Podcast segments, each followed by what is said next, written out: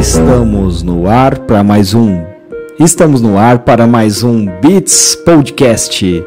E hoje temos uma presença ilustre. Ele que não nasceu, estreou, já foi vizinho do Chitãozinho Chororó, da Sandy Júnior. Seja bem-vindo, Gabriel Gomes. Muito obrigado. É um prazer estar aqui com, com vocês, é, compartilhar um pouco do conhecimento aí. E vamos lá, vamos fazer um podcast divertido hoje. Legal, o prazer é todo nosso. Legal. Bom, a gente estava conversando um pouquinho ali fora do ar, né? Ah, você me disse que veio de Salvador, né? Isso, exatamente. Eu vim para cá, para a região de Campinas, né, quando eu tinha 6 anos de idade. E hoje, com 27, então eu estou 21 anos aqui na região. Legal, bacana. Ah, e eu fiz a piada ali que você não nasceu e estreou. que dizem que baiano não nasce estreia. É o né? ditado de todo baiano, que o baiano ele não nasce, estreia. Ele tem que ser o destaque em alguma coisa. Legal. Eu tenho uma dúvida. Tem um publicitário famoso, né, empresário, que é o Unitzan Guanais. Uhum. E eu tenho a, a dúvida se essa frase é dele ou não. Sabe me dizer ou não?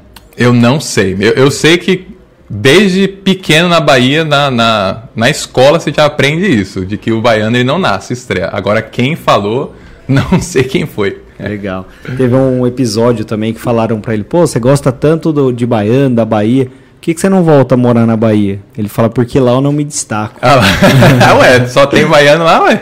Aqui é diferente, exatamente. Legal. Pô, a Bahia eu acho que é um dos estados mais queridos do Brasil, né? Sim. Eu sim. acho que é o estado mãe do Brasil, né? Foi É. pra onde chegaram e. Foi o primeiro e o baiano ele te trata como você fosse realmente filhos dele, né?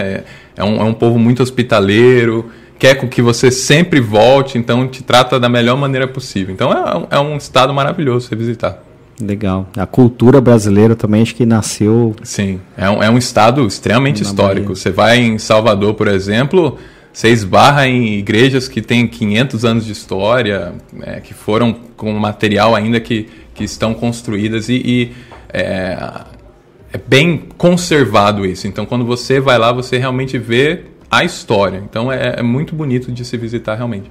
Você veio pra cá muito cedo, mas você acabou voltando pra lá ou não? Sim, na verdade, frequentemente eu vou para lá por causa dos meus parentes. Eu tenho avós que moram lá ainda, é, algumas tias também. Então, praticamente todo ano eu vou para lá, visito os parentes e curto uma praia, né? Dou uma visitada também e aproveito. né? Que ninguém é de ferro. Exatamente. Legal, bacana. Diz que tem até uma história do o samba em si, né? Diz que o, o pessoal, quando foi fazer a guerra lá do, do Paraguai, né? Fizeram a guerra do Paraguai e aí muitos deles não voltaram pra, pra Bahia, né? E foram parando lá no, no Rio de Janeiro. Aí tem a história das tias baianas lá do Rio de Janeiro. E eles se reuniam nessas casas das tias baianas pra, é, enfim, relembrar ali do, do passado tal. E foi assim que começou a nascer o, o samba. Sim, Então, sim. Bahia, mãe É. do samba, Tem, mãe tem, do axé. Tem, um, tem uma charge que eu gosto muito, que é falando sobre essa questão da emigração dos baianos em todo o Brasil, né? E da, da- de como espalhou a cultura. é, falando sobre os irmãos Rebouças, e aí falando sobre a construção, né? E aí, é, na charge, assim, tem vários baianos dentro de São Paulo. E aí a cidade toda construída tal. Aí falando, nossa, quantos baianos tem por aqui e tal. É, seria bom se a gente mandasse todo mundo embora. Aí, quando na, na próxima parte tem 100 os baianos, os prédios estão todos é, derretidos assim, né? Aham. Aí falando assim, ah, o baiano é a sustância de São Paulo, né? Como se fosse assim o, o recheio. É nesse sentido de que é, você vai no Brasil e se você sempre encontra um baiano, alguém da Bahia e tal, e é muito, muito bacana, assim, você ver a cultura se espalhar pelo Brasil. Legal, bacana. Bom, vamos trocar um pouco de assunto, falando Vamos. muito de Bahia. Eu gosto bastante da Bahia. Meu pai mora na Bahia, inclusive. Ai, que né? beleza. Mora em Itacaré. É... Cara, como é que você virou educador? Cara, falar pra você que eu não iniciei minha carreira profissional como educador. É, eu, por influência do meu pai, que... Ó, pelo educador que você falou agora, você já está bastante tempo aqui no, no interior de São Paulo. Sim, sim, não tem jeito. E também eu, eu, é, trabalho muito com a língua inglesa e acaba puxando o R e tal, aí casou uma coisa com a outra. Mas eu fico dando umas falhadas. Às vezes vem o R, às vezes não vem o E, é, é desse jeito. Legal. Então, eu não comecei minha carreira como educador. É, eu, na verdade, por influência do meu pai, eu fui para a parte da tecnologia. Mas comecei até, fiz faculdade na área, comecei a estagiar, trabalhei, mas não era minha paixão. Eu vi que realmente aquilo não era para mim. É, trabalhar diretamente com uma tela de computador, ficar só no computador não é para mim. Eu gosto de contato humano, uhum. ser humano, área de humanos. E aí casou que eu sempre, durante a minha vida, estudei a língua inglesa. Também porque meu pai sempre me obrigou. Uhum. E aí, quando eu resolvi virar essa chave de trocar de profissão, é, eu já tinha um bom conhecimento da língua inglesa e comecei a dar aula de inglês. Uhum. E foi aí que eu gostei. Eu falei, ó, essa parte de dar aula, essa parte de ensinar alguém. Eu comecei como um professor de cursinho, pré-vestibulinho. E aí depois, quando os alunos voltaram assim, falaram, nossa, professor, tirei 10 na prova porque você me ensinou. Nossa, fui bem pra caramba no inglês, obrigado, por causa disso eu passei e tal. Então a, a satisfação, a gratificação que me deu foi muito grande. Eu falei, é, vou mergulhar de cabeça nessa área. E hoje é a área que eu amo, é a área que eu não me vejo saindo dela. A gratificação de você ver cada vez mais a sua educação mudando a vida das pessoas não tem preço. E é meu objetivo de vida, é conseguir influenciar o maior número de pessoas possível com minha filosofia de educação. Que legal, cara. Bacana. É um, uma arte muito nobre, né? Sim. A educação. Sim. Eu falo que hoje, principalmente a educação no Brasil, né? Para alguém trabalhar na parte de educação, ser um educador, tem que fazer por paixão. Porque você vê um médico, um advogado hoje, eles ainda têm status, né? A mãe chega pro fulano de tal, fala: "Ah, meu filho é médico, meu filho é advogado". Então dá aquele status. Agora, quando fala que é um professor, por exemplo, a pessoa até pergunta: ah, você é só professor ou você trabalha de outra coisa também, né? Você só dá aula? Eu falei: não, essa, é a minha profissão. Então, o professor, infelizmente, hoje está muito desvalorizado, mas é uma profissão muito nobre, é a mãe de todas as profissões, né? Não teria outras profissões se alguém não ensinasse essa pessoa a, a ser dessa profissão. Então, é, é uma área que eu realmente sou apaixonado. Legal. E aí você é professor de robótica, é isso? Isso, na verdade, assim, é, para ser da área, né, da, dessa parte de robótica, você pode manjar, vamos dizer assim, de tudo. Eu, por exemplo, a minha área é na parte de línguas, eu sou letrado. Mas, por exemplo, dentro da minha equipe tem pessoas que manjam de filosofia, geografia, biologia, tudo. Porque a robótica é isso, a robótica não engloba uma matéria específica, né? Tipo assim, ah, a pessoa tem que ser muito boa em física. Não. A pessoa ela tem que ser uma boa educadora, tem que ser uma boa hum. professora. Porque a robótica em si ensina sobre tudo através da tecnologia. Então, é, você pode é, ser formado em, em qualquer parte da área da educação e ainda ser um bom professor de robótica, porque é, a questão é você saber ensinar e não o que você vai ensinar para a pessoa. Entendi, legal. Cara, e esse negócio de robótica acabou explodindo aí né, no, no mercado? Demais. Sei lá, de quanto tempo? Uns 5 anos para cá, mais ou menos, ou mais? Olha, lá fora já existe há mais tempo. Tanto que, por exemplo, nos Estados Unidos, os kits de robótica já estão até velhinhos, por assim uhum. dizer, né? Porque já é algo mais antigo. Uhum. Mas a robótica no Brasil é algo mais recente. É, principalmente essa parte da robótica voltada para educação básica, né, é mais recente ainda. Você tem sim é, robótica na parte universitária, né, que aí é, já é algo mais técnico, tal, que já existe há mais tempo, mas na parte de escola é algo bem recente e é algo que explodiu porque dá muito certo. Uhum. Veio para ficar, vamos dizer assim. Legal. E você trabalha na Via Maker, né? Viamaker.com. Exatamente. A, a Via Maker é uma empresa brasileira, a, a, filial, né? A matriz, na verdade, fica em Sorocaba, mas ela presta assessoria no Brasil inteiro. Nós temos escolas espalhadas no Brasil inteiro, é, escolas que aplicam a nossa metodologia, né? É, aqui na, na região aqui que a gente está em Dayatuba tem várias escolas também. Então, é, é uma empresa brasileira que presta assessoria no Brasil inteiro e no futuro internacionalmente também. Legal. E o que, que a Via Maker faz? A Qual Via... que é o trampo da Via Maker?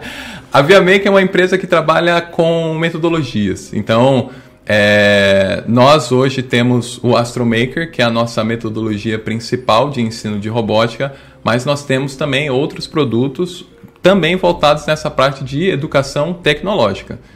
É, essa metodologia né, nós é, fazemos para ser aplicados realmente em escolas de educação básica, tanto da educação infantil até o ensino médio. O nosso objetivo é, é até é o, o, o, nosso modo né, de, de pensar. Nós somos revolucionários, nós queremos revolucionar a educação na sua forma de aprender. O nosso principal objetivo é que a criança aprenda se divertindo. Tem que ser algo bom para ela. Ela tem que gostar de ir para a escola, tem que gostar de aprender, tem que ser algo que faça sentido para ela, que seja curioso. E essa curiosidade, essa alegria a gente traz através das nossas metodologias. Então, a Via Maker é uma empresa hoje que trabalha com metodologias educacionais. Mas você acha que você acha que isso acontece da criança gostar de ir para a escola? Você lembra, não sei se você lembra de um meme do, acho que era o Joãozinho, né? Falando, não dá pra ficar em casa jogando videogame. Né? Ele dá. Isso é verdade. Olha, falar para você que é, tem crianças que vão gostar de ir para a escola independente, né? Uhum. Crianças que, que gostam realmente de aprender, né? Gostam de ir para a escola. Tem crianças que realmente não gostam de aprender, mas o que a gente vê é de que é, uma metodologia correta, uma metodologia apropriada, faz com que a criança se interesse mais pelo, por assuntos. Né? A gente viu isso durante a pandemia, por exemplo. Escolas que é, falavam assim, ó, é, tem que fazer um, um certo escalonamento na, na, ida das crianças para a escola, tal, não pode a criança ir todo dia, tal. E tem pai que falou, ó, meu filho não vai para a escola por causa do Covid, tem voo em casa, preocupado, tal. A gente falou, tá bom. Aí quando chegava no dia que era robótica no colégio, a criança ia. Fala, ué, mas no dia da robótica não tem Covid? Por quê, né? Ah, quem disse que deixa a criança em casa? Não, no dia da robótica ele tem que ir porque é o dia da robótica. Então, a metodologia faz com que a criança se interesse mais. Lógico, uhum. se você for é, é perguntar para uma criança se ela quer ficar em casa jogando videogame ou se quer ela ir para a escola, geralmente uma, a resposta vai ser a mesma. Mas se Uma for per para pergunta infeliz. Né? Exatamente, né? exatamente. Mas se você for perguntar para ela, né, de que maneira você prefere aprender, uma, uma maneira de uma metodologia ativa, como é a metodologia da robótica, ou uma metodologia tradicional, mais passiva, com certeza ela vai querer que seja aula de robótica todo dia, toda hora, não por causa da aula em si, mas da maneira em que é ensinado. Legal. Você falou da metodologia ativa e passiva, né? Isso, exatamente. Qual que é a diferença? Como é que funciona isso? Cara, a metodologia passiva é a metodologia que a gente chama de tradicional. É a que a gente já vem é, assistindo na nossa educação já há 20, 30, 40 anos, que é todos os alunos viradinhos para o quadro negro, o professor lá na frente escrevendo né, o que, que a criança tem que escrever no caderno deles. Então, gente. Meu a... quadro sempre foi verde. Olha lá. E se chama quadro negro, que geralmente é verde, né? É verde. É. Aquele giz que dá rinite em todo é. mundo, tá louco. E aí, é, no caso, o professor, ele falava, ó, gente, abre o caderno, copiem aí, depois eu vou ler para vocês, entenderam? Entenderam? Não, mas decorem porque vai cair na prova. E a metodologia passiva dá para ver que quando o professor ele para de falar ou o professor sai da sala, acabou a aula, porque a aula depende inteiramente dele. Então, tem até algumas filosofias de escolas que não deixar o professor ir no banheiro. Porque se deixar o professor ir no banheiro, acabou a aula, literalmente. Uhum. A metodologia ativa, não. A metodologia ativa, o foco não é no professor, e sim no aluno. Então, o aluno, ele explora o assunto. O professor, ele trabalha como que a gente chama de mediador. Ele ajuda o aluno a explorar sobre o assunto. Uhum. Mas isso não quer dizer que ele é a figura central. Tanto que se o professor ele for no banheiro, o aluno ele vai continuar explorando o que ele tem que explorar, ele vai continuar fazendo o que ele tem que fazer para aprender. O professor ele vai estar tá ali para guiar o aluno, mas quem vai andar é o aluno. Entendi. Na metodologia passiva é como se o professor pegasse o aluno dentro do carrinho e dirigisse. A partir do momento que o professor não quer mais andar, o aluno também não anda e vai na velocidade do professor. Entendi. Já na metodologia ativa, o professor ele mostra o caminho e o aluno ele dirige na velocidade que ele quiser é, onde ele quiser, o professor está ali realmente para ajudar. Entendi. Pô, que legal. E falando um pouco mais de, de robótica, né? Como é que funciona, assim, o, o, o aluno, sei lá, solda, solda as coisas e... Isso, isso é uma boa pergunta, porque quando fala robótica, a pessoa já pensa nos humanoides, né? No robô uhum. em si. Fala, a criança constrói um robô na sala. Só que aí começa pela própria definição do que é um robô, né? Quando a gente pensa em robô, a gente já pensa em Terminador do Futuro, já, né? É Aqueles isso filmes de robô e tal. Mas o robô não é isso. O robô é uma tecnologia que ajuda o ser humano a fazer uma tarefa que provavelmente ele teria que fazer manualmente, né? Então, é, é, um celular é um robô, uma televisão é um robô, aspirador de pó autônomo são os robôs, né? Que o- o- a pessoa ela teria que varrer a casa, não precisa mais varrer porque o robô vai aspirar por ela. Então, a gente tinha um que não funcionava. não bem, funcionava? Não. Ai, que dó. Aí teve que colocar na mão de novo. É, aí o, o outro aspirador lá, tradicional. Então, esses tipos de robôs, né? é, essa é a definição de um robô. É uma tecnologia que ajuda o ser humano a realizar uma ação. Então, é, a robótica em si ensina a criança a construir essa tecnologia. É o que a gente chama de responsabilidade tecnológica. A criança não só aprende a utilizar, mas ela aprende sobre a lógica por trás. Do que, que é feito, por que, que é assim essa tecnologia. Então a criança começa a entender que, poxa, é, por que, quando eu viro o celular para assistir um vídeo, por exemplo, a tela vira também? Será que não tem um sensor lá dentro? Qual que é a programação que faz? Então esse tipo de lógica de, de, é, de programação, esse tipo de, de hardware, é tudo envolvidos na robótica. A robótica educacional ela vai um pouco além. Ela utiliza é, matérias que são é, trabalhadas dentro da sala de aula, que são é, forçadas, vamos dizer assim, pela BNCC hoje, que é a nossa norma dizendo assim, ó, a criança no primeiro ano ela tem que aprender sobre isso, no segundo ano ela tem que aprender sobre isso, em ciência ela vai aprender sobre tal coisa. A robótica pega essas normas e fala, poxa, a criança ela tem que aprender a somar. Ela pode aprender a somar numa continha de caderno 1 mais 1, mas ela pode aprender a somar também num robô que ela vai contar o número de blocos que o robô faz vai ser mais fácil para ela, vai ser mais divertido, Palpável também. mais né? palpável, vai contextualizar melhor para ela. Então, a robótica ela faz isso, ela torna o que a criança ela tem que aprender de uma maneira mais contextualizada, de uma maneira mais material para ela. E que hoje é o- o- a tendência. Porque hoje nós somos materiais. Hoje a gente é, não, quero ver como é que é, né? O Instagram tá assim, ah, aconteceu tal coisa, ah, já deixa eu ver no Instagram como é que é. Ah, deixa eu ver um vídeo no YouTube para ver como é que é. A gente não, não lê mais, a gente não, não a gente quer ver como é que é. Então a robótica faz isso. Cara, tem o Rudolf Steiner lá, que eu comentei Aham. com você fora do, do ar até. E ele, a metodologia dele lá era parecido, né? Era você aprender matemática, aí você vai aprender contando fruta. Exato. Então, sei lá, muita gente fala que funciona bem mais do que o cara ficar só na parte teórica, né? Bem melhor, bem melhor. Na verdade, a, a pirâmide, a pirâmide do, do conhecimento, que fala, né? A pirâmide do saber, é quando a pessoa aprende de uma maneira passiva, a quantidade de conteúdo que é absorvido pelo nosso cérebro é 10 e 20%. Quando ela aprende fazendo, a quantidade de conteúdo é 70%. Só ganha quando a pessoa está ensinando sobre aquilo. Aí o nosso cérebro tem que ser master para conseguir ensinar sobre o assunto. Mas quando a gente aprende fazendo, maker, né, vamos dizer assim, então a- a- o número de absorção que o nosso cérebro tem sobre o conteúdo é bem maior. Agora eu fiz a conexão, por isso que é via maker. Putz, Exatamente. são gênios, né? por isso o nome, por isso o nome. Esse maker, né, essa nomenclatura é de uma cultura que a gente chama, por isso que o pessoal fala maker, maker, fulano é maker. O que é esse maker? É uma cultura que nasceu depois da, da guerra, quando o mundo estava totalmente devastado e não tinha é, pedreiro para todo mundo, não tinha pintor para todo mundo, não tinha encanador para todo mundo. Então o pessoal tinha que se virar, porque senão ia ficar sem casa. Então Aham. eles mesmos que construíram.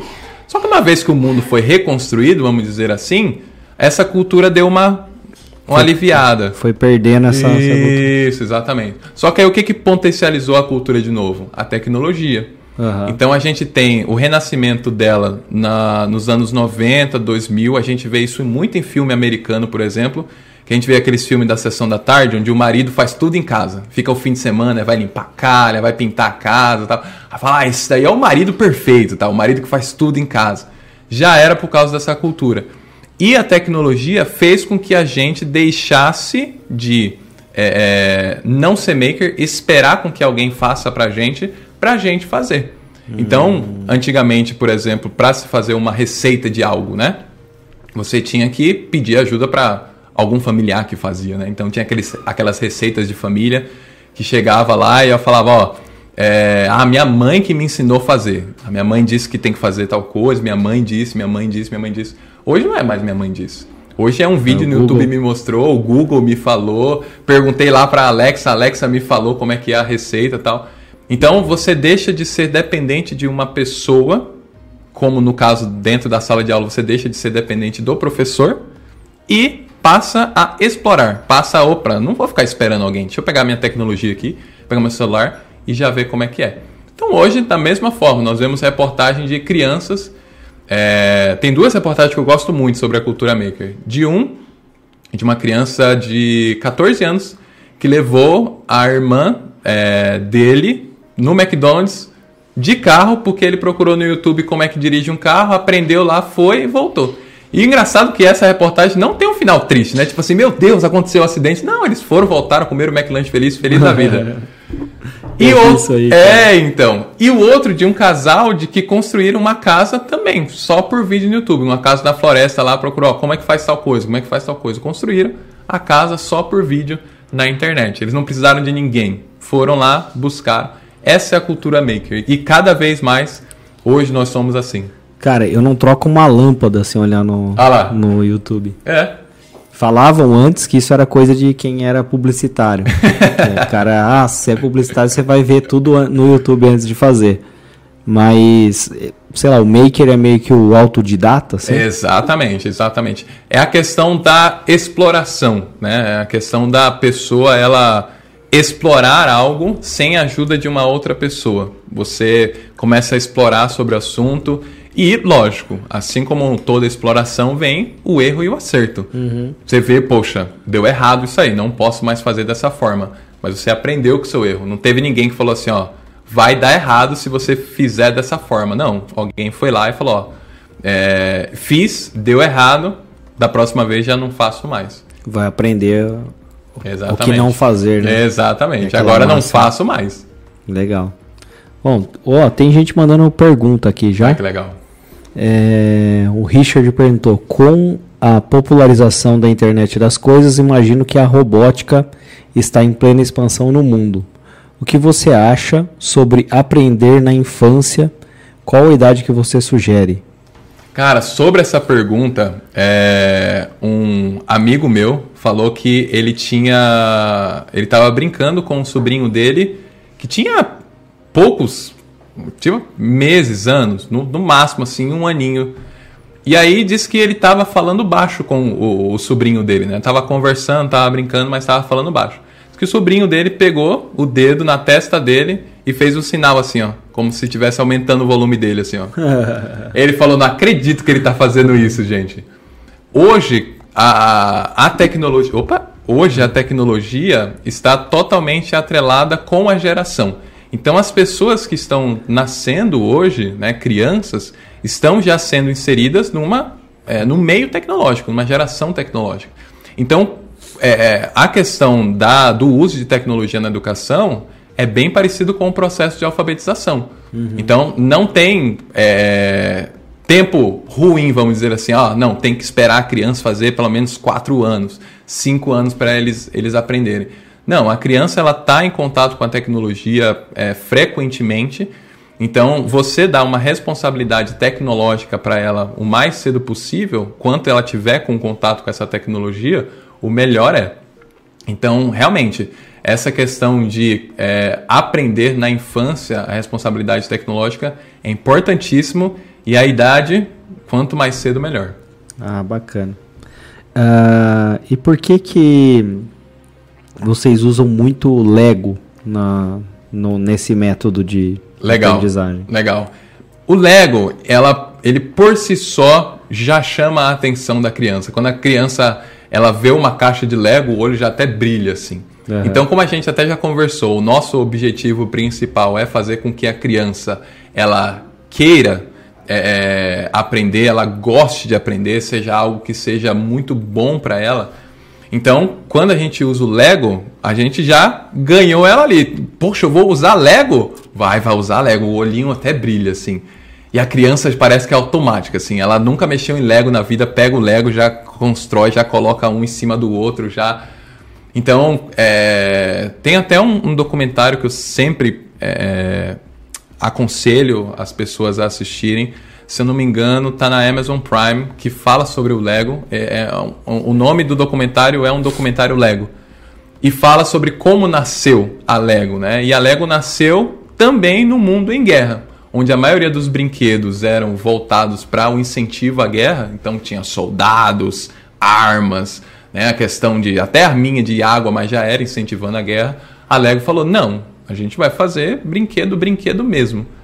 E até hoje é um dos brinquedos mais antigos do mundo, né? Vamos dizer assim. É uma das marcas de brinquedos que, que sobreviveu por mais tempo. E até hoje, quando você fala Lego, é Lego. Nossa, Deus! Então, cumpre muito bem o nosso objetivo de fazer com que a criança se interesse por aquilo. Legal. A Lego é da Alemanha, não é? Exatamente. Para mim, o Lego é um quebra-cabeça em 3D. Mas parece mesmo. Parece, parece né? mesmo. Você pega aqueles carros que você tem que montar. Sim. É Cara, mas eu falar para você, às vezes você pega os pacotão de Lego aí com, com um monte de peça e você passa dias se divertindo. E não é para criança não, para adulto ah. mesmo. Você pega aqueles Lego de Star Wars, isso aquilo e tal. É algo muito divertido, é uma terapia muito o legal. Meu sogro tem coleção. Ah lá. De, de Lego, de carro, esse tipo de Sim. coisa. Ele adora. É muito, muito bom. Faz muito bem para o nosso cérebro. E a linha da Lego, a Lego Education, trabalha com essa parte da robótica também. Então ensina as crianças também essa parte de programação, a parte de sensores, motores, circuito. Então a criança ela não brinca, ela na verdade utiliza o Lego como pra ferramenta para aprender, exatamente. Legal. Cara, e na parte de programação, então indo para a parte do, do computador, assim, Legal. A programação, a primeira programação foi feita na placa, né? Feita na placa a partir dos circuitos ali elétricos, né? Isso. É, na verdade, o que acontece? A, a parte pro, da, da programação ela é evolutiva. Então você tem é, as crianças da educação infantil trabalhando é, programação através do que a gente chama de pensamento computacional, que é o quê? Hoje na programação, para você programar um computador, você tem que ter um algoritmo, que é a ordem daquilo. Uhum. Então, ó, primeiro eu vou fazer isso, depois eu vou fazer aquilo, depois eu faço isso, depois esse vai estar atrelado com tal coisa. Você está construindo um algoritmo ali um, uma, um conjunto de regras, um, um conjunto de, de instruções para o computador fazer. Quando você trabalha pensamento computacional com a criança, você ensina isso, ó, que a criança, ela, por causa da idade, da falta de maturidade, ela é afobada. Não, uhum. já pego, já quero fazer tal. E o pensamento computacional, calma. Primeiro, o que, que você vai fazer? Qual é a primeira coisa que você tem que fazer? Depois, o que, que você faz? Então, nós temos um material que trabalha com educação infantil, a parte de pensamento computacional, que já faz com que a criança trabalhe essa questão de pensamento algoritmo que a gente chama, um conjunto de regras. Primeiro isso, depois isso. Quando a gente parte para um fundamental 1, a gente já trabalha a parte de programação já na parte de lógica. Uhum. Então a gente já começa a trabalhar alguns conceitos como looping, o if else, né? alguns conceitos de lógica de programação que são em todas as linguagens.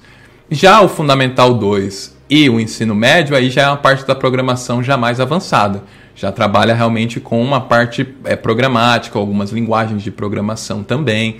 Então, a parte da programação ela é evolutiva. Você não fica somente atrelado a uma placa ou um motor, alguma coisa assim, tá? E a Lego ela, ela permite muito isso. A Lego junto com o, o kit que você tem, a Lego também fornece é, ferramentas educacionais para mexer no kit. Então, essas ferramentas deixam o ensino da programação mais divertido. Ao invés de talvez a criança ficar só numa placa mexendo, ela consegue programar um, um jacaré, um elefante, uma roda gigante, um protótipo que ela construiu ali. Legal, pô. Cara, eu tenho uma teoria. É, você falou do, do, pensamento computacional, Sim. né? Então, eu tenho uma teoria que é assim. Vou fazer um teste rápido, né? Sim. Música brasileira. Você pensa em alguma? Uma música brasileira, é. cara, eu gosto muito de Djavan. Ou vamos mudar, ser um estilo de música brasileira, vai. Um gênero. Estilo um de música pra... Vamos pra MPB. MPB, MPB. beleza. Um instrumento da MPB. Violão. Violão, perfeito. Ah, qual, que é o, qual, qual que é o experimento aqui? É, eu acho que a gente começou a aprender e a organizar nosso, nosso arquivo cerebral é, de uma forma computacional já com a inserção ali do, do Windows, enfim. Porque a gente pensa por pastas, eu acredito. Sim, sim. Tipo, você fala um, ah, um, um gênero, aí dentro do gênero um, o instrumento, aí ah, qual que é Perfeito. o som desse instrumento, então você vai guardando tudo isso em pastinhas do, no seu Windows, na sua cabeça. Exatamente, exatamente. Porque a nossa forma natural é aleatória, né, de pensar. Sim. É como a criança que vai montar o Lego e sai... Exatamente, pelo, pelo impulso neural, né? O neurônio dá um choque ali, puxa uma lembrança, puxa alguma coisa, poxa, eu tenho que fazer tal coisa, ou então lembrei de algo. Mas quando você tem, como você falou, essa organização, né, da sua cabeça, faz com que as suas ideias sejam mais organizadas e realmente potencialize bem mais. Na verdade, esse estudo sobre o pensamento computacional e a maneira como nós pensamos, né, é, cientistas é, cada vez veem os benefícios do ser humano pensar parecido como um computador. O que é engraçado, porque a gente programa o computador e a gente fala, poxa, agora eu tenho que pensar igual a você. E essa maneira do ser humano pensar é, diminui muito, muito a velocidade em que o ser humano resolve um problema. Quando o ser humano ele pensa essa questão em primeiro eu vou fazer isso, como se fosse pastas mesmo, né? É, por exemplo, um exemplo que a gente gosta muito de fazer em pensamento computacional é quando fura um pneu. Então, a, a reação automática, eu vou pegar com minha mão o pneu aqui, arrancar e colocar em outro lugar. Não é assim. Primeiro, o que, que eu tenho que fazer? Eu tenho que ir lá no porta-mala, ver se eu tô com macaco, depois ir lá, sobe o carro. Então, você tem o passo a passo a ser realizado. Se você for se afobar e já pular uma etapa, provavelmente aquilo vai dar errado e, a, e você vai demorar bem mais de trocar aquele pneu, né? Para resolver. Para né? resolver o problema. Isso funciona em tudo. Hoje nós funcionamos através do pensamento computacional. A gente acorda, então o nosso cérebro já fala, ó, levanta, calça seu chinelo, vai no banheiro, abre a porta, abre lá o gabinete, pega a escova, coloca a pasta. Então a gente é, somos computadores que trabalham com o algoritmo. Então quanto mais, vamos dizer assim, esse algoritmo está firme na nossa cabeça, mais rápido a gente resolve os problemas do nosso dia a dia. Legal. Quando eu era pequeno, eu, refletindo, né? Eu acho que minha cabeça funciona como se fosse uma tabela de Excel. Aí, quando eu era pequeno, minha tia levou eu no, no zoológico. Eu nunca tinha visto animais diferentes que não fossem cavalo, cachorro e gato. Uhum. Ela me levava assim, levou para ver a girafa. Ah, o que, que é isso? Eu falei, cavalo. O que, que é isso? Aí mostrou o leão. Falei, cachorro. Que é isso? Mostrou, sei lá, gato. Então eu consegui classificar todos os animais do zoológico Nessas nessas, três nessas três colunas, né? Que era o, o tamanho do conhecimento que eu tinha na Sim, época. sim, sim. Então, essa teoria né, da, de guardar as coisas em pastinha, eu acho que quanto mais você guarda em, em pastinhas ou em colunas, mais rápido você consegue acessar a informação para resolver determinado tipo de problema. É, é. E você acha que ah, é uma. Falou né, que os cientistas falaram que Uhum, sim, né? Que é sim. uma tendência. E você acha que as crianças que nascem hoje, já inseridas em tecnologia, estão um passo à frente das pessoas que nasceram, como eu, por exemplo, que nasci em 85? Cara, não por é, questão de potencial cerebral, né? Dizer assim que a criança ela é mais inteligente do que as crianças antigas, né? Mas elas, é, por- pela questão da tecnologia, elas têm mais interação. Elas, é, a tecnologia trabalha mais com ela, vamos dizer assim, né? Então, a, a interação que a gente tinha, como que a gente fazia, era muito braçal, vamos dizer, né? As brincadeiras que tinham na rua para as crianças, por exemplo, era jogar bola, né? Pipa, tudo que envolvia a mão, vamos dizer assim, né? Hoje, muitas das coisas envolvem a questão do raciocínio, né? Nós temos os jogos hoje, eletrônicos, os jogos, a maioria deles trabalham uma questão educacional também de raciocínio para crianças, trabalhando o pensamento computacional. Então, a questão de como elas são é, inseridas nesse meio faz com que o cérebro dela trabalhe mais isso. Então, quando ela tem mais. Uh, nossa, esqueci a palavra. É... Sinapse neural. Isso, exatamente. É nessa linha de raciocínio, né? Quando é, você tem mais incentivo no seu cérebro a trabalhar essa parte de, de pensamento computacional, conjunto de regras, é, assim por diante, logicamente que você vai fazer com que essa criança que foi trabalhada, que teve um incentivo maior cerebral, ela tenha realmente uma velocidade de, de pensamento, uma velocidade de resolução de problema maior do que uma criança que não foi trabalhada. Então a tecnologia faz isso, ela, ela é, possibilita com que a criança ela tenha uma velocidade de raciocínio maior. Mas aí entra a parte de responsabilidade tecnológica. Não é só dar um celular para a criança, ó, deixa, ela vai ficar aí oito horas mexendo, vai sair um super gênio. Não é isso. Uhum. Então por isso que a tecnologia ela tem que ser trabalhada de uma maneira correta com a criança. Que é o que eu sempre falo, né? Muitas pessoas, principalmente de gerações passadas, elas falam, ah, a tecnologia é um vilão, né? A tecnologia está acabando. A tecnologia, ela potencializa um hábito humano. Se esse hábito humano for bom, vai potencializar. Por exemplo, se você usar a tecnologia na educação, poxa, o que o professor ele quer passar para o aluno, vamos dizer, por exemplo, ah, eu quero falar sobre algo que só tem na França. E agora, o que, que eu vou fazer? Ah, eu vou mostrar no YouTube. Ah, eu vou pegar um óculos de realidade virtual e botar meu aluno lá na França, por exemplo. Coisa que lá antigamente você não tinha porque a tecnologia não permitia isso. Uhum. Mas também a tecnologia pode ser usada para o mal. Se o aluno, por exemplo, ele é, fica disperso na sala de aula, com a tecnologia ele pode se dispersar ainda mais. Uhum. Então a tecnologia não é a vilã ela potencializa algo que você já iria fazer de qualquer jeito. É uma ferramenta, né? Perfeito, é um, perfeito. É um martelo. O cara é, pode usar para martelar o prego ou quebrar uma vidraça. Isso. É o que eu sempre brinco, né? O pessoal fala sobre, ai, porque a tecnologia fez com que o ser humano mudasse. Não fez, gente. Fez com que o ser humano se adaptasse. Antigamente você tinha as Dona Maria, vamos dizer assim, que ficava na janela lá vendo a vida dos outros tal. Hoje a gente tem um aplicativo que tem a janela de todos os nossos amigos que a gente fica vendo o que, que ele está fazendo na vida deles. Uhum, né? É. Então, a tecnologia permitiu que a gente facilitasse um, um, um, um hábito um que já existia. existia. Exatamente. Tem até uma, uma foto que eu vi, inclusive na rede social, que era ah, o ninguém conversa mais entre si, não sei o quê.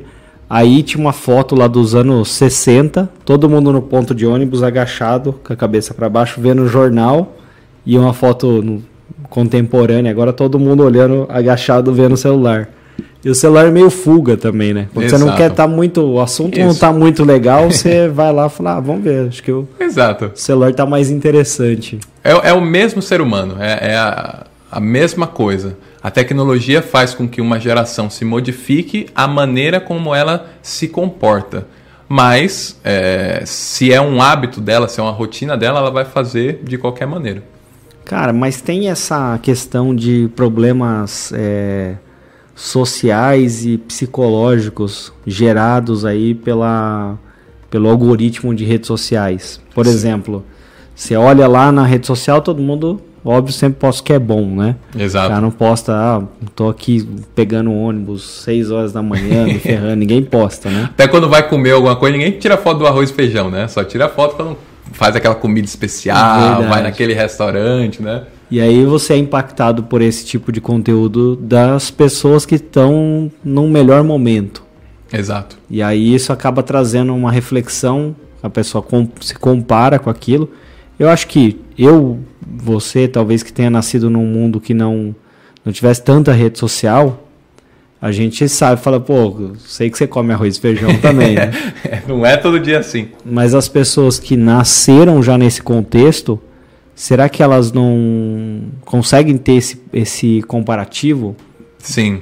Sim, na verdade é, é, é uma tendência, né? Essa questão de, de como a tecnologia, talvez, novamente como ferramenta, potencialize talvez um, um, um lado é, comportamento de... negativo né? exato um comportamento talvez até puxado para a depressão da pessoa né uhum. é, e, e, assim é, como uma, uma ferramenta que, que, que facilita isso a gente não pode tirar também a culpa né não pode falar ah, não mas ele também está vendo porque ele quer. Não, ele está inserido naquele meio. Uhum. Então, é, aí por isso que vem a questão da responsabilidade tecnológica. A pessoa saber usar a tecnologia. Porque se ela realmente, é, até mesmo grandes empresas, né, como a própria é, Google, Instagram e outros assim, estão é, tratando essa parte de responsabilidade tecnológica mais a sério. Então, até mesmo quando você vai cancelar uma conta do Instagram, por exemplo, ele fala é por quê? Porque você está ficando muito tempo, tal. Então tá aqui algumas dicas de como que você pode melhorar. A Google, por várias vezes dentro do, do, do Android, ele fala, ó, é tempo de uso. A Apple tem a parte de é, modo foco, né? Que quando eu, pô, quando eu vou estudar, eu tiro todas as notificações e tal. Então, essa questão de responsabilidade tecnológica é algo muito importante que é, empresas que trabalham com tecnologia devem ter. Porque uhum. realmente, como uma ferramenta facilitadora, pode ter um impacto realmente muito negativo na, numa pessoa. Até o Steve Jobs lá disse que ele é, limitava o tempo que os filhos dele podiam ficar ali Exatamente. com tecnologia, né? Exatamente. Tem uma, uma outra questão também, aí eu, tô tirando minhas dúvidas. Né? Fica tranquilo. É, diz que você pegava um ser ali, um índio pré da era pré-colombiana, né, antes do, do europeu chegar no continente americano, e ele tinha outros sentidos extremamente apurados, como o faro, o ouvido. É, você acha que com a inserção de muita tecnologia a gente vem talvez ressignificando esses sentidos ou perdendo eles de fato? É, é, Isso é profundo, né? É, Filosófica. É. Olha, falar para você que, é, por exemplo, a, a, luz do celular, né? Ela é prejudicial para a vista tal. Nesse sentido, vamos dizer, é, talvez o, o uso inadequado possa afetar esses sentidos dessa maneira. Mas o que acontece? O ser humano, como um qualquer é, outro é, ser vivo, ele é um ser de adaptação. E o corpo dele se adapta também com o decorrer da vida. Então, hoje a gente vive de academia, por exemplo. A pessoa fica lá fazendo força tal, o corpo vai se adaptando pela força que ele está fazendo. O corpo opa, precisa de mais força para puxar mais coisa porque ele está precisando. Então, quando você, a gente até falou das duas gerações, né, da geração que brincava na rua e da geração tecnológica. Então, quando você tem uma geração que brincava de bola, que fazia atividades físicas, o corpo da pessoa e assim os sentidos se adaptavam a essa necessidade. Então, você tinha realmente crianças que tinham o aeróbico melhor do que hoje em dia, podemos dizer assim. Então, é, a gente entra nesse conceito né, de quanto mais o ser humano é, faz uma prática, mais o corpo dele se adapta. Então a gente, até a gente falou sobre o uso da tecnologia e sobre o pensamento computacional. Então nessa parte o nosso cérebro está se adaptando. Mas dependendo do que você está fazendo, realmente você não está trabalhando outras partes do seu corpo. Uhum. Né? Então você tem aí um, um, um, um equilíbrio, né? Vamos dizer uhum. assim. Então é, poxa, eu estou trabalhando a parte do meu cérebro, não estou trabalhando meu corpo. Eu estou trabalhando meu corpo, mas não estou trabalhando meu cérebro. Então, pessoas que trabalhavam por devido à ausência da tecnologia mais o corpo, pode-se dizer sim que tinha né, sentidos tal, mais apurados, avançados, né? apurados tal. Legal. Cara, que, nessa questão até né, do, do trabalho, da metodologia da, da Via Maker, né? Eu acho que, pelo que eu entendi, né? Eu também não sou tão inteligente.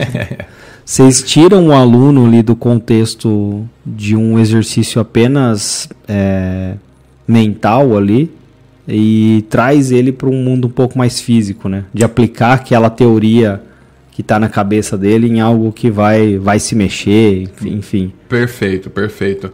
A gente tem é, sobre esse conceito a aprendizagem criativa de Papert. Ele sempre dizia de que, como matemático, né, é, provavelmente ele já ouviu na aula dele um aluno que levantou a mão dizendo: professor, onde que eu vou usar isso na minha vida? Às vezes o professor de matemática está ensinando Bhaskara lá, não, porque delta, B, do... fala, professor, eu não vou ser engenheiro, para que, que eu vou precisar disso na minha vida? Então o aluno ele não consegue enxergar a usabilidade do que ele está aprendendo. É, com a robótica, o aluno, como você falou, ele sai desse mundo de tipo caderno, lousa, onde que eu vou usar isso na minha vida para ah, agora entendi. Então quer dizer que um portão eletrônico da minha casa usa isso aí? Usa, exatamente. Ah, não sabia não. Ah, quer dizer que aquelas torneiras de shopping lá é, é dessa forma que funciona? É dessa Ah. Então, não é só se eu for engenheiro, eu vou no shopping todo dia. Então, eu preciso entender como aquilo funciona.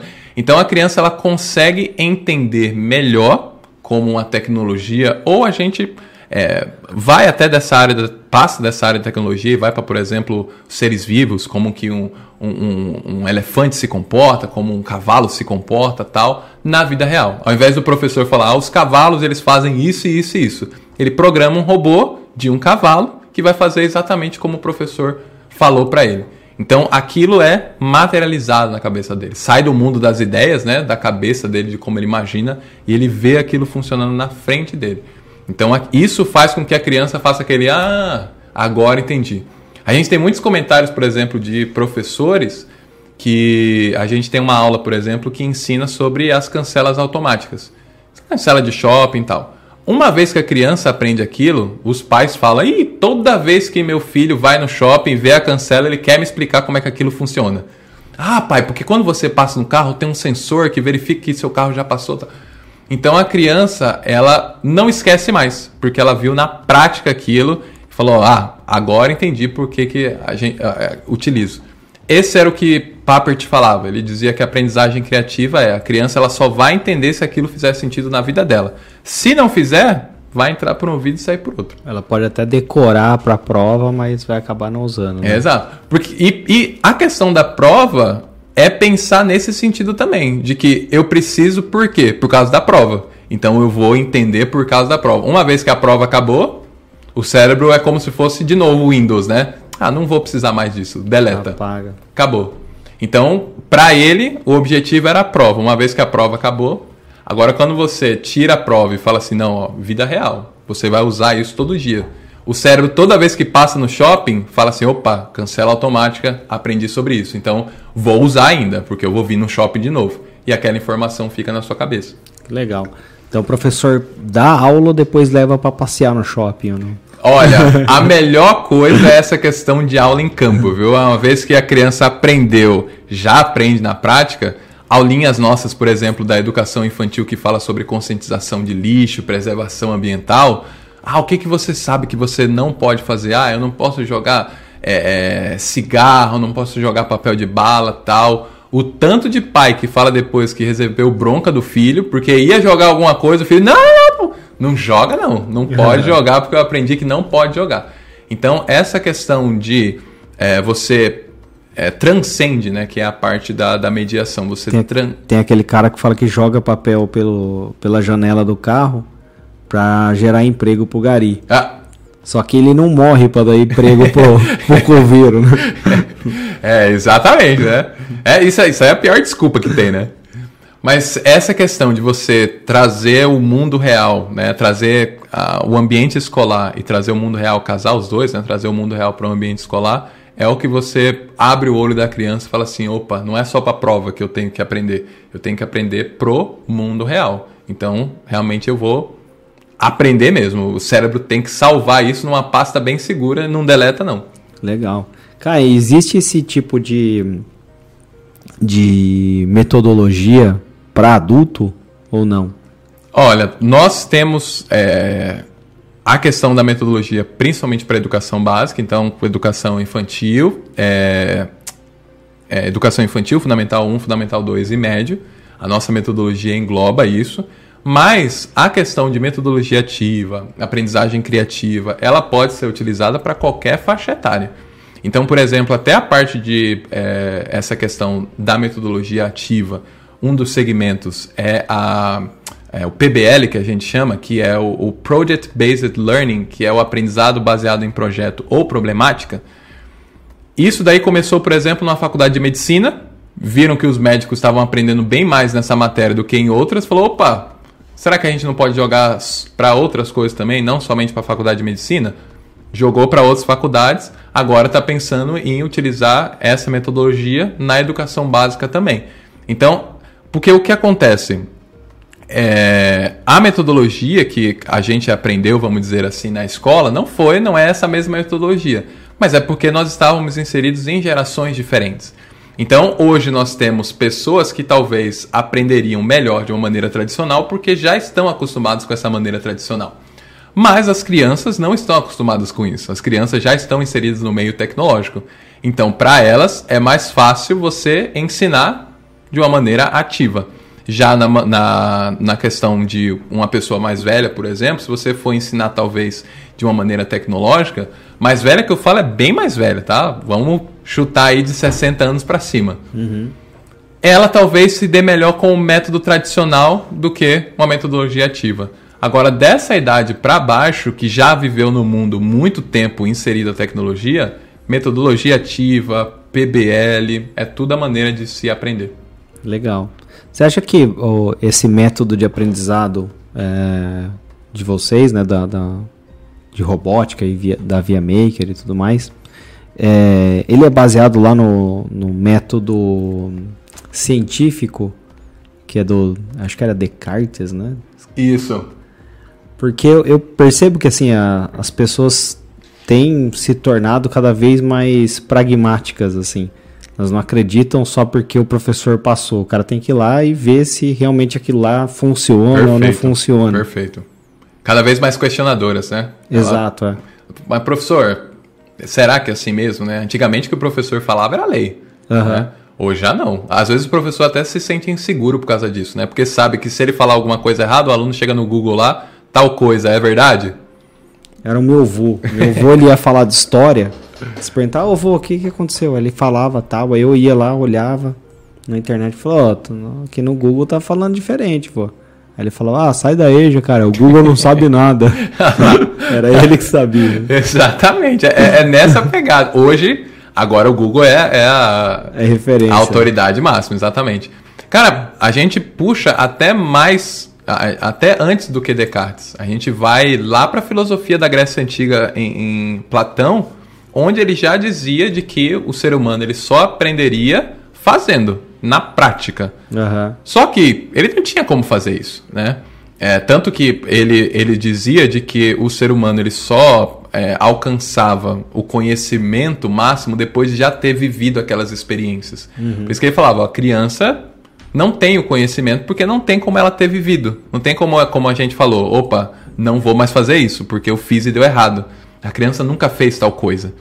E a tecnologia hoje permite que o sonho platônico aconteça. Porque a, gente... a sapiência e a experiência, né? Exatamente, exatamente. Então a gente consegue, com a tecnologia, falar assim, ó, você não viveu ainda, mas a gente consegue te mostrar aqui como é que funciona. Você não precisa esperar um momento na sua vida para viver. A gente traz esse momento para cá. A gente constrói esse momento na sua frente através de um robô, através de, de um, uma materialização de uma outra forma, tal. Então a criança ela é, aprende de uma maneira, vamos dizer assim, platônica, né? Descartiana, uma maneira ativa, com a experiência de que ela adquiriu. Porra, que legal, cara. Tem uma pergunta aqui da Ana Paula Carnieto. Fala um pouco sobre as expectativas para o, desaf é, para o desafio de robótica após esse período de isolamento. Cara, ó, durante esse período foi bem complicado, porque conforme a gente está conversando aqui, robótica é mão na massa, pegar. Agora imagina você chegar e falar assim, não pode mais pegar, né? não, não pode mais ficar um do lado do outro. Falar, poxa, mas como que as crianças vão trabalhar juntas? Como é que elas vão construir? Como é que elas vão é, fazer as coisas se não pode pegar em nada? Então realmente foi um desafio muito grande. A gente teve que é, passar para a parte mais de programação, que é uma parte mais em loco, uma parte mais isolada as crianças elas conseguiram trabalhar mais essas competências de pensamento computacional do que outras que envolviam interações com outras crianças, interações com material. Mas agora, com a volta, né, é, a, a, as escolas, a interação tal, a robótica volta novamente. Então, é, esse período de isolamento é, mostrou que realmente a robótica é uma matéria que você precisa estar tá lá, você precisa pegar, você precisa fazer, porque é a base da metodologia, né? Na questão de você aprender sozinho em casa, é uma metodologia passiva do mesmo jeito, né? Talvez você assistindo uma videoaula, por exemplo, a videoaula está te ensinando. Se eu pausar a videoaula, acabou. Então a metodologia ativa faz com que você faça, não esperar que ninguém fique fazendo. Então, a robótica, é, após esse período de isolamento, cresceu novamente. Durante o período deu uma estagnada, Depois que voltou, volta para a escola, criança, vamos lá, volta a pegar nas coisas, pelo amor de Deus, voltou a estourar de novo. Então, a procura de escolas que nós temos é, durante o início do ano passado e esse ano ainda é gigantesca. De escolas que, não, vamos lá, vamos colocar robótica agora que voltou, agora sim é isso. Então, nossa procura aumentou exponencialmente. Que legal, cara. Cara, eu entrei no site da Via Maker, é muito bonita a comunicação também, né? Sim. É uma franquia ou como é que funciona o modelo de negócio assim? Na verdade, a Via Maker é, faz parte da Atlan Group, que é um grupo de empresas que hoje tem duas empresas associadas, a Via Maker e a Nova. A Via Maker presta assessorias para escolas particulares e a Nova presta assessoria para escolas públicas. Os dois é, vendendo metodologia ativa, metodologia da parte de robótica. Então, nosso principal público são escolas. Ah, tanto escolas particulares como pública. Então a escola ela chega para nós e fala: ó, a gente quer ter a metodologia de vocês aqui. Uhum. Uma vez que a escola falou isso, a gente toma conta da escola, por assim dizer. Então a gente é, fornece todo o suporte técnico que ela precisa, fornece o material, a gente fornece treinamento para os professores, a gente dá assessoria para eles para ver se os professores estão ensinando da maneira correta mesmo. A gente leva as crianças para os nossos eventos também que a gente tem, os festivais de robótica tal. A gente pega essas crianças, leva tudo para lá. A gente leva é, eventos para dentro da escola faz oficina com os pais. Então, a escola ela compra a nossa metodologia e a gente se certifica de que essa metodologia vai dar certo dentro tá da escola. Aplicado. Exatamente. Legal. Ah, você falou de escola pública. Como que tá esse esse projeto com escola pública? Cara, tá, tá, tá crescendo muito, exponencialmente também. Várias prefeituras, vários estados é, se interessando por isso querendo realmente fazer esse investimento, porque uhum. é um investimento, uhum. é, quebrar esse tradicionalismo, né? quebrar essa questão de ah, só o professor ir lá, dar o conteúdo e ir embora, fazer com que a criança realmente aprenda de uma maneira diferente, da maneira que ela queira aprender. Então, a, as escolas públicas, a gente está tendo um movimento muito grande, é, o que é muito bacana para gente, é muito legal. Não em questão é, de poxa, a gente está ganhando mais cliente.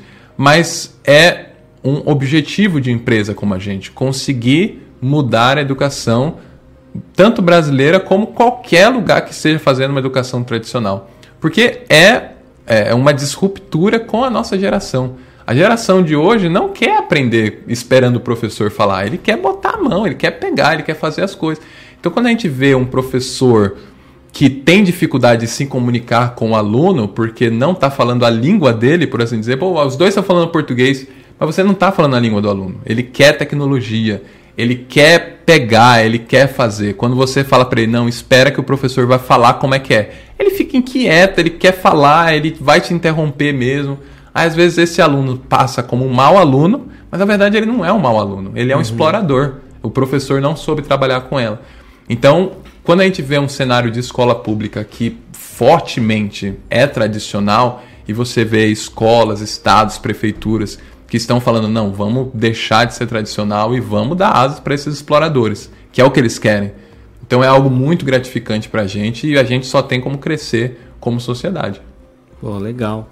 E como é que tá? Existe, existem campeonatos de robótica? Como é que funciona essa mecânica? Existe, existe. A gente vai ter um agora, dia é, 28 de agosto, 27 e 28 de agosto.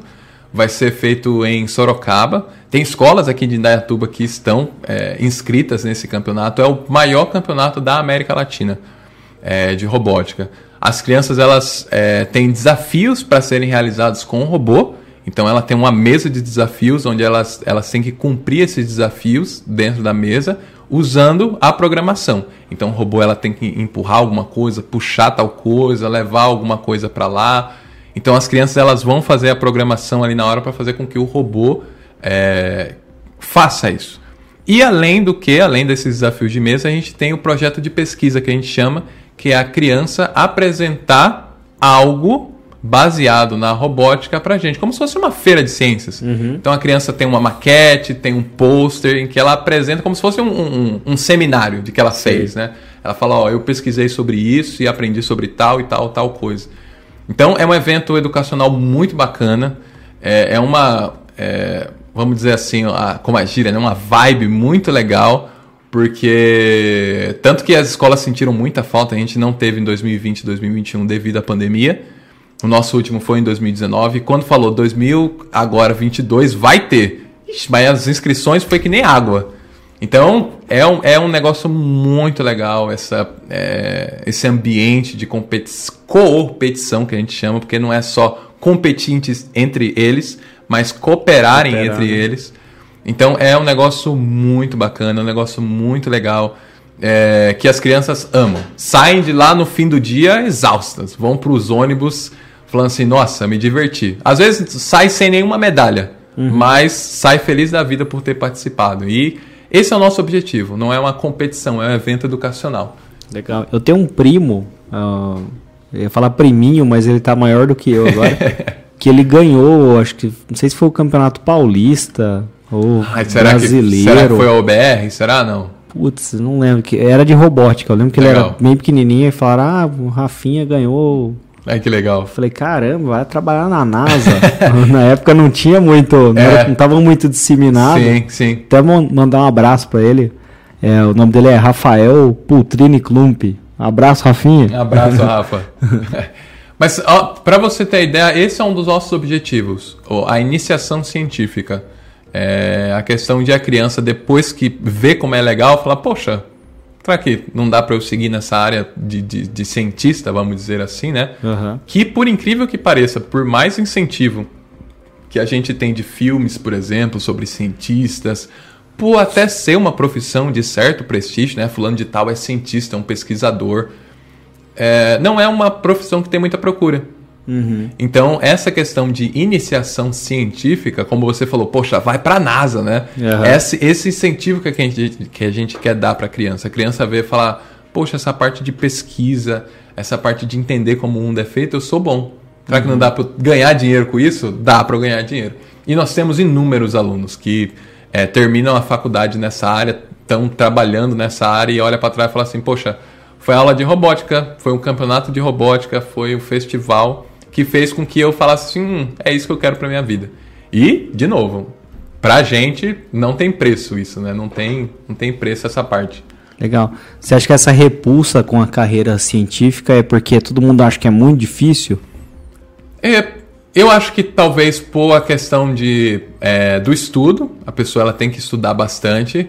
E não sei, não sei se entra nessa parte de retorno financeiro, realmente essa parte de, de pesquisa, de, de ciência, é, falta de divulgação, talvez, né? A gente não tem muito incentivo é. nessa área, de, diferente de medicina, advocacia, por exemplo. Legal. Eu tenho um amigo que é cientista. Legal. Na verdade, ele é físico, né? É cientista também. E ele mora, acho que ele mora em, na Suécia, na, acho que é Luden, Luden, não, não lembro o nome da cidade. Mas eu tenho um só, o resto tipo, Não era o nosso amigo inteligente. Né? o resto virou humanos, Legal. Ó, o João tá perguntando aqui se existem competições de robótica no Brasil, como são. Legal. E se em campeonatos mundiais, se o Brasil tem algum destaque. Legal. É, existe competições de robótica no Brasil. É, tem competições é, organizadas pela é, própria ViaMaker para escolas parceiras ViaMaker é, e tem competições organizadas também por outras organizações que aí são para escolas em geral. Então tem, por exemplo, a UBR, que eu perguntei, que é a Olimpíada Brasileira de Robótica, uhum. é, que tem como temática, por exemplo, salvamento de incêndio. Então a, a, o time tem que construir um robô e ele tem um percurso para fazer que simula, por exemplo, os escombros. E aí eles têm que ir num lugar e salvar vítimas de incêndio. É muito bacana, é muito legal. As crianças se divertem ver o robô seguindo a linha bonitinho, assim, fazendo o percurso. É muito bacana. É, fora a OBR, a gente tem a FLL, que é uma competição que é, começa localmente. Você pode fazer dentro da sua própria escola e se estende até internacionalmente. Então a equipe, a criança, ela vai evoluindo, né? Ela uhum. passa da, da local, vai para é, regional, depois vai para estadual, vai para nacional, depois vai para internacional, que acontece é, a maioria dos anos nos Estados Unidos. Uhum. E é legal lá que, por essa questão né, de é, incentivo, incentivo em entrar em carreira científica. No campeonato internacional, vai os grandes cientistas, grandes nomes da parte da ciência, exatamente com esse objetivo de incentivar a criança de imagina, você fez um trabalho e um grande cientista falar, rapaz, gostei, nunca tinha pensado nisso. Você fala, meu Deus do céu, zerei o joguinho, né? Acabei uhum. com a minha vida. Então, é, isso é muito, muito bacana, é muito legal. E a outra pergunta, sim, sempre nesses campeonatos internacionais nós temos equipes brasileiras lá. Equipes é, que possuem, né, na sua equipe é, já a metodologia da robótica em suas escolas, que já trabalham isso dentro da sala de aula e que já são tradicionais, já, já são equipes que já puderam e já saíram do Brasil duas, três vezes por causa dessas competições e toda vez que tem, vai e vão muito bem. Legal. Você acha que esse, essa metodologia de, da robótica, dela suportar outras áreas dentro, outras disciplinas né, dentro da escola, você acha que isso pode mudar a história da educação no Brasil? Olha, é o meu sonho, o sonho da Via Make como, como um todo. Não somente mudar a história do Brasil, mas mudar a história internacional mesmo, de como a educação deve ser feita hoje em dia. Uhum. Né? A gente sabe que, infelizmente, a educação brasileira está mais tradicional do que outros lugares. Uhum. Mas também em alguns outros lugares, a educação brasileira está mais avançada, já está mais ativa. Então, o nosso sonho, realmente, o nosso grande objetivo é tirar esse tradicionalismo da educação brasileira, deixa esse tradicionalismo para como os nossos, os nossos avós aprenderam, né? E fazer com que a gente aprenda de uma maneira diferente, uma maneira que a gente gosta de aprender, porque é uma maneira que a gente está acostumado. Eu sempre brinco sobre essa questão de choque de, de gerações, né? E de como a geração ela se comporta. Falando uma história de um banco. Por exemplo, vamos imaginar que você está infeliz com o seu banco. O seu banco está dando taxa demais para você, sua anuidade do seu cartão está muito grande. Você fala assim, não, vou trocar de banco. Aí você vê que na cidade abriu um banco novo. Nesse banco tá lá, taxa zero, sem anuidade no cartão. Você fala, ah, interessante esse banco, vou lá ver. Aí você vai no banco, você vê que tá aquela fila de banco. Você fala, nossa, faz tempo que eu não vejo uma fila de banco, né? De novo essa fila, mas tá bom, vamos lá. Deve ser porque a taxa é zero. Aí você fica naquela fila lá, quando você chega lá, o gerente fala, realmente, taxa zero, você não paga nada aqui. Só que o problema é que a gente não tem aplicativo de banco. Todas as coisas que você for fazer, você vai ter que vir aqui na agência e fazer. Então, se for pagar uma conta, você vai ter que trazer a conta física, pagar aqui no caixa com a gente. Se for fazer uma transferência, a gente não tem Pix. Se fizer uma transferência, você vai ter que vir aqui no caixa não tem nem caixa eletrônica, você vai ter que falar com a pessoa, ela vai transferir a conta. Provavelmente você vai sair daquele banco e falar: não, vou pagar minha taxinha, vou pagar minha anuidade, porque aplicativo Pix é vida. Uhum. Por quê? Porque a gente já está acostumado com isso. É a maneira de como a nossa geração foi acostumada. Quando a gente é, vai para uma geração anterior, se eu fosse oferecer, por exemplo, essa condição de banco para minha avó, é para ela ia falar: ah, eu vivi assim um tempão já, tudo bem, eu volto lá pro banco. Já não gostava do celular mesmo, nunca aprendi a fazer esse negócio de Pix. Agora a gente não. Então, essa mesma repulsa que a gente tem quando vê o banco falar assim, como assim não tem aplicativo, gente? Como assim não tem Pix? É da mesma forma acontece com o aluno hoje em sala de aula. A gente tenta ensinar da maneira como foi ensinado lá, eles falam assim, mas como assim eu não vou usar meu celular, gente? Eu, eu uso meu celular para tudo, até para pagar as coisas, tá usando o celular, eu não vou usar mais celular aqui na sala de aula. Ai, não tem um vídeo no YouTube, o YouTube é, eu uso para tudo, não tem na sala de aula. Então, quando você quebra essa rotina do aluno, porque ele está acostumado com algo, chega na sala de aula, uh -uh, não é assim. Ele cria repulsa. Aí vem aquele negócio de prefiro ficar em casa com a minha tecnologia, com o meu videogame, uhum. do que ir para a escola. Legal. Cara, e o professor é a única, talvez uma das únicas profissões, né? da qual ele sempre torce para o aluno superar ele, né? Isso é verdade. Então, o professor, quando tem êxito, o aluno ficou melhor que ele, né? Isso é, é o sonho de todo professor, o aluno falar, não, professor, há um jeito mais fácil de fazer, é desse jeito aqui. Uhum. E ele tá certo, né? Uhum. Você fala, poxa, realmente ele entendeu o assunto, é, é, é isso aí mesmo, é, é desse jeito. Então, é, essa questão de o aluno superar o professor, e aí vai muito da humildade dentro da sala de aula, né? Muitos professores que eu treino, por exemplo, ele, eles falam assim, ai, mas se a gente mostrar para o aluno que a gente não sabe, né? Fala, não tem problema. Né? Você é humano também. Não... Esquece essa questão de que professor é o super-homem dentro da sala, que ele tem que saber tudo, ele precisa falar de tudo. Não tenha medo de errar. Peça desculpa para o seu aluno quando você errar. Ele não vai perder o respeito por você, ao contrário, ele vai te respeitar uhum. ainda mais. Então não se preocupe se o aluno souber mais de algo do que você. Às vezes ele pesquisou sobre o assunto e ele sabe mais do que você mesmo. Utilize esse conhecimento que ele tem e potencialize. E não segure. Não fale assim, não, calma que a gente ainda vai chegar lá. Não, potencialize isso. Faça com que ele tenha mais curiosidade para pesquisar sobre o assunto. Porque se ele pesquisou, é o que ele gosta. Uhum. Então, aumente esse gosto dele. Esse é o professor perfeito, né? Que ele não é, ensina o aluno, ele inspira o aluno a aprender. O aluno ele gosta de aprender, porque às vezes o aluno ele aprende, mas aprendeu na marra, decorando uhum. para uma prova. Agora quando ele é inspirado, ele aprendeu porque ele quis e aquilo ele vai levar para a vida. Pô, legal, cara, bacana. Bom, acho que com essa frase que o professor inspira as pessoas, acho que a gente pode concluir, né? Queria te agradecer muito pela participação. Que é isso, veio eu lá, que agradeço. Veio lá de Sorocaba para cá. eu Pô, Vai visitar o Chitão agora ali em Campinas. Meu ex-vizinho, né? obrigado, muito obrigado pela participação e não sei se quer falar mais alguma coisa, suas últimas palavras aí. Ah, eu agradeço muito pelo tempo que vocês é, me permitiram estar aqui, falar um pouco sobre essa educação do futuro, né? E realmente acredito de que é, tudo que a gente conversou aqui não vai cair no esquecimento, ao contrário, vai ser tendências que a gente vai olhar para trás daqui a cinco anos e falar lá. Ah, já ouvi um podcast que falava sobre isso, agora toda a escola brasileira faz isso. Legal. Então, esse provavelmente é a tendência de mercado, é o que a gente vai ver no futuro e é o sonho nosso como Via Maker, como empresa, de que a criança ela como a, a, frase né, que você gostou, seja inspirada a aprender. Né? Goste realmente do que é. Goste de ir para a escola. Quem sabe preferir ir para a escola do que jogar um videogame? É o nosso sonho.